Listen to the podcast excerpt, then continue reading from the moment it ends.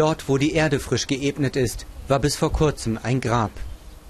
Direkt neben dem alten Kriegerdenkmal, mitten in Slowiansk. Letzte Woche haben die ukrainischen Behörden dort über ein Dutzend Leichen ausgehoben, erzählt Valeri Stupko. Er hat miterlebt, wie die prorussischen Rebellen die Stadt von April bis Anfang Juli besetzt hielten. Noch in der Nacht vor ihrem Abrücken hätten die Kämpfer dort Kameraden verscharrt, vermutlich auch Russen. Am Anfang, als die ersten von ihnen fielen, haben sie Beerdigungen auf Russisch abgehalten, sie in gute Särge gelegt und nach Russland geschickt. Die haben sie nicht hier begraben.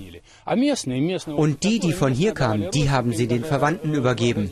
Und die wurden wie Helden gefeiert, gefallen für die Volksrepublik Donbass. Doch dann, das erzählen Valeri Stupko und viele Anwohner von Slowiansk, begruben die Rebellen immer mehr Gefallene einfach direkt bei den umkämpften Checkpoints. Für viele hier in der Ostukraine ein Indiz, diese Toten müssen aus Russland stammen. Der Kreml weist das zurück, man gibt sich als Friedensmittler. Doch gleichzeitig rekrutieren radikale Nationalisten in Moskau freiwillige Kämpfer.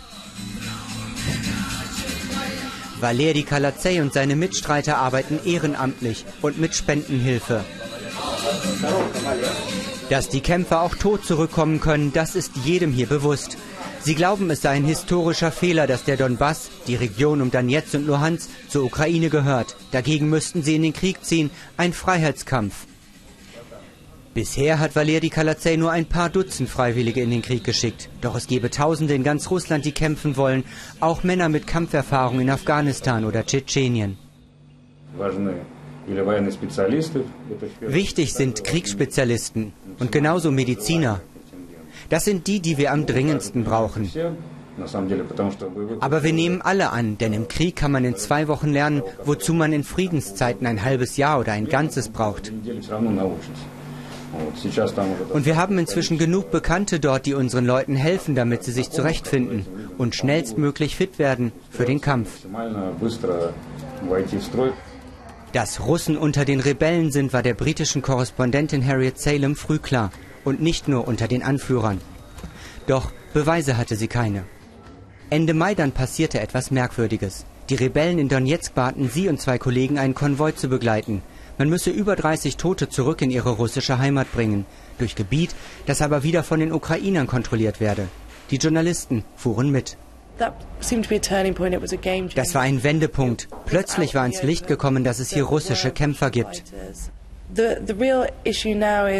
Jetzt ist die wichtigste Frage, wer sind diese Leute? Sind sie Söldner? Sind sie Patrioten, die für die Sache kämpfen? Also Und wie viele sind es eigentlich? Die Rebellenführer spielen die Zahlen meistens herunter. Sie reden von 20 bis 30 Prozent Russen unter den Kämpfern. Einige Beobachter vermuten aber, es könnten gar 70 bis 80 Prozent sein. Die Staatsführung in Kiew nennt die Kämpfer Terroristen. Und sie wirft Russland vor, den Konflikt von Beginn an zu schüren. Auch der Militärexperte Valentin Badrak ist sich da ganz sicher. Selbst nach dem Absturz des malaysischen Passagierflugzeugs versorge Moskau die Kämpfer weiter mit teils schweren Waffen. Das würden unter anderem YouTube-Videos von Anwohnern zeigen. Die pro-russischen Rebellen würden zwar behaupten, sie hätten solches Gerät russischer Bauart von besiegten ukrainischen Einheiten erbeutet, doch es handele sich um Waffen, die von Russland gar nicht mehr an die Ukraine geliefert wurden. Es geht vor allem um die Effektivität der Waffen. Wir sehen, dass diese Waffen um ein Vielfaches wirksamer sind als ihre Vorgängermodelle. Und das bedeutet, dass es Russland ist, das diese Waffen ganz direkt an die Terrorgruppen in der Ostukraine liefert. In Slowiansk, der einstigen Rebellenhochburg in der Ostukraine, hat das offenbar nicht gereicht. Die ukrainische Armee konnte die Stadt befreien. Doch das Leid dauert an. Viele vermissen bis heute ihre Angehörigen. Mit aller Härte versuchten die Kämpfer, die Stadt gegen die ukrainische Armee zu halten. Sie konnten ja nirgends mehr hin. Und es heißt sogar, ihr Anführer habe diesen Ort für dieses Grab hier selbst ausgewählt. Falls sie zurückkehren sollten, falls die Donetsker Republik doch gewinnt, dann sollte das hier das Symbol ihres Kampfes werden, zu Ehren der Hilfe Russlands zusammen mit diesem Monument hier. Die Behörden nehmen an, dass sie noch viele Massengräber in Slowiansk und anderen Städten finden werden.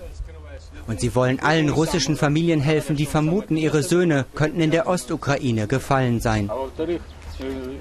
Sie sollen kommen und die Leichen identifizieren helfen.